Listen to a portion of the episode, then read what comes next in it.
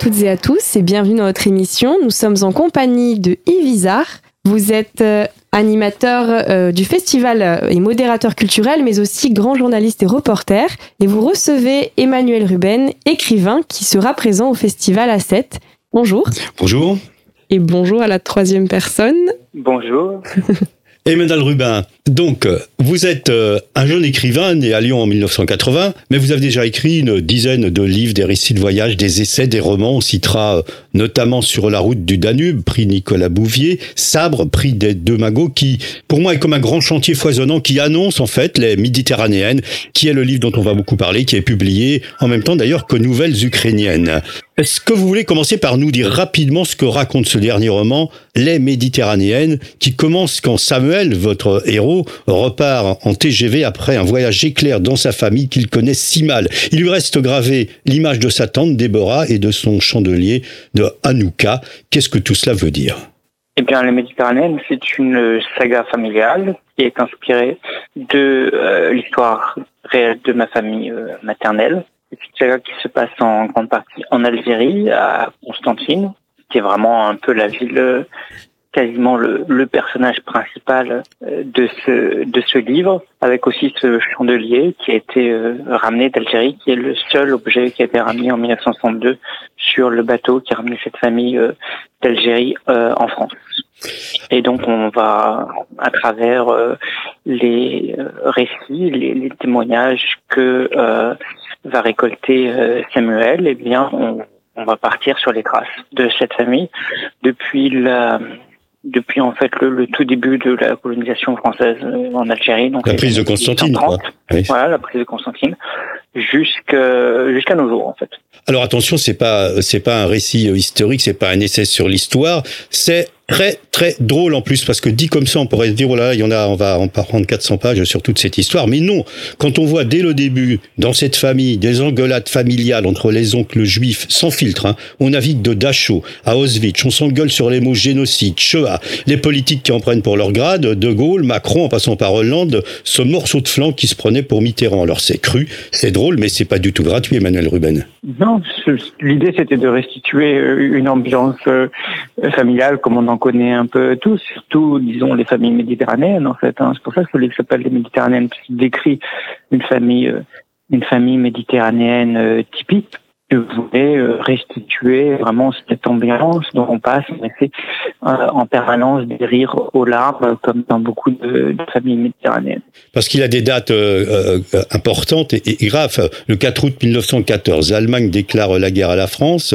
L'époque de l'Algérie mythique prenait fin. Écrivait et à partir de cette date-là, mhm. il y avait des gens que Samuel en fait avait connus pour de bon. Parce que c'est un petit peu compliqué au début. Samuel doit trouver des témoins. Il y en a beaucoup qui sont qui sont morts et il y en a qui racontent de se raconter les autres. Donc ça, c'était une façon de faire un, récit. Vous l'avez fait pourquoi Comment? Bah, C'est-à-dire que 1914, euh, bon, ce qui est, ce important avec 1914, c'est que ma, ma propre grand-mère, qui s'appelait euh, Baya, comme la, grand-mère de, de, Samuel, était née en 1914. Donc en fait, euh, elle est née le jour de la déclaration de la guerre. Euh, on sait très on sait peu en fait que j'ai découvert en écrivant ce livre, c'est que la guerre de 14, eh bien le premier mort de la guerre de 14, euh, c'est euh, dans le port de, de Beaune, donc euh, à côté de, de Constantine, donc comme si la guerre commençait euh, en fait en Algérie. Et, euh, et en fait, c'est une date importante parce que elle sépare, on va dire d'une certaine manière, une Algérie mythique qui est l'Algérie de gens euh, que je n'ai pas connus, euh, on a pu me raconter, mais euh, les gens qui le racontaient ne l'avaient pas vécu eux-mêmes, donc leur rapporté deux personnes qu'ils avaient eux-mêmes, euh, qui leur avaient eux-mêmes raconté. Et puis euh, après 1914, par contre, ce sont vraiment des, des gens que j'ai connus, puisque ma grand-mère est née en 1914. Donc ça, ça change la donne, et en fait, euh, cette Algérie devient beaucoup plus, beaucoup moins mythique.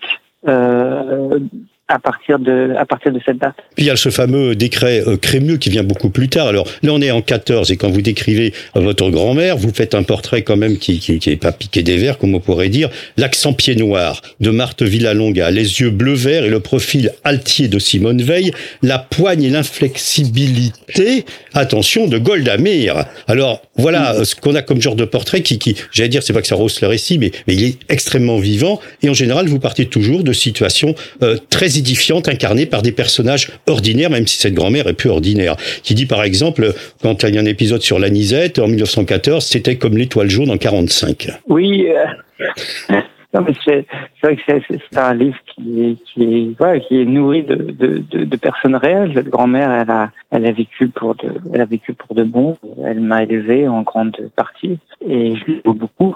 Euh, donc ce livre, il est écrit aussi euh, d'une certaine manière pour euh, pour lui rendre hommage.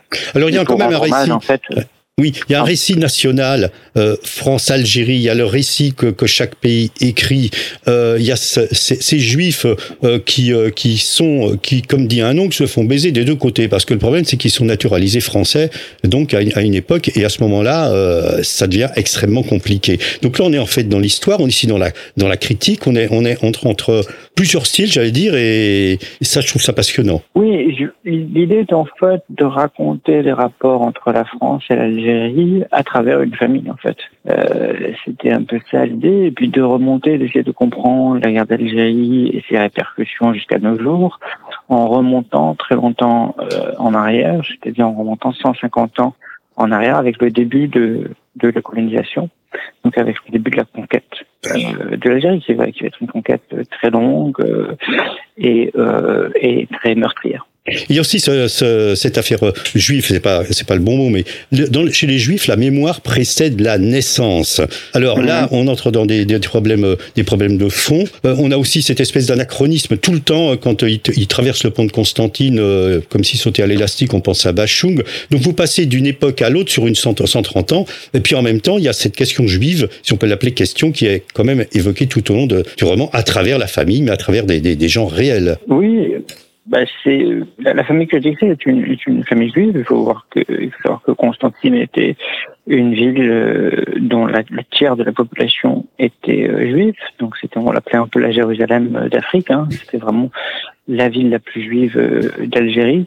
et c'est une composante extrêmement importante dans l'histoire de, cette ville. Quand on y va encore aujourd'hui, moi j'ai fait un voyage en, janvier 2020 on est euh, saisi par ce, par cette histoire parce le, ghetto est encore euh, est encore présent. Évidemment, il n'y a plus de juifs qui habitent euh, à, à, Constantine, mais il y a encore beaucoup de choses qui rappellent leur présence. Aujourd'hui, les Algériens s'en souviennent de plus en plus. Hein. Moi, j'ai rencontré beaucoup d'Algériens, enfin, notamment des, des Algériennes, des, des chercheuses euh, en, en, histoire ou en littérature. Eh, si on vous dit que vous êtes un écrivain engagé, qu'est-ce que vous dites? Moi, un écrivain engagé, euh, sais pas si c'est un peu. C'est pas le terme exact. Que vous allez dire ça. Non, moi je préfère dire le embarqué. Embarqué. Le terme qu'utilisait euh, Camus. Euh, en principe, j'utilise plutôt le terme embarqué. Je suis embarqué dans une dans une époque. Ce livre n'est pas seulement un roman historique, c'est un roman qui euh, qui fait le lien entre euh, le passé et le présent. C'est un, un roman qui répond aussi à des questionnements euh, qui sont ceux d'aujourd'hui. Voilà, merci beaucoup Emmanuel Ruban. Le temps, le temps passe très vite. On vous retrouvera donc euh, aux Automnales. C'est le, le, jeudi soir euh, au réservoir, une, une, une, salle intéressante qui est aussi une exposition de galerie. On vous retrouve aux Automnales, Festival du Livre de Sète. Merci. Merci à vous. Eh bien, je vous remercie d'avoir répondu à nos questions.